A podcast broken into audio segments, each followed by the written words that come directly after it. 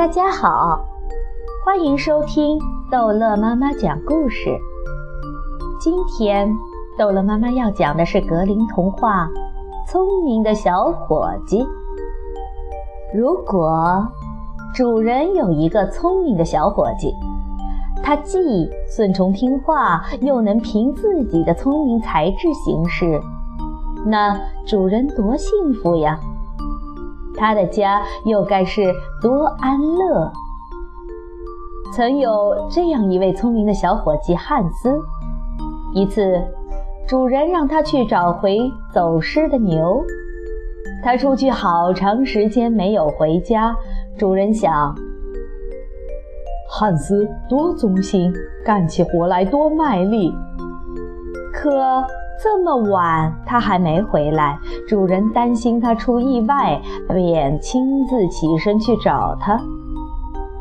他找了好久，最终总算见到汉斯，在宽阔的田野的另一头，正一蹦一跳的朝他迎面赶来。喂，亲爱的汉斯，我打发你去找牛，找到没有？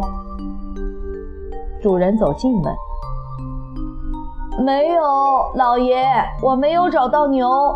不过我也没去找。”小伙计答道。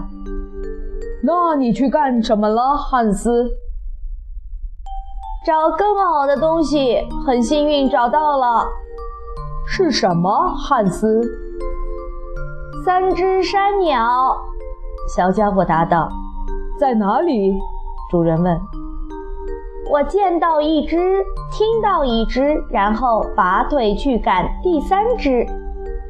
聪明的小家伙回答道：“学学榜样吧，别再为主人或他们的命令犯愁。想干什么，乐意干什么，尽管去做。到时，你肯定会像聪明的汉斯一样的机智。”好了。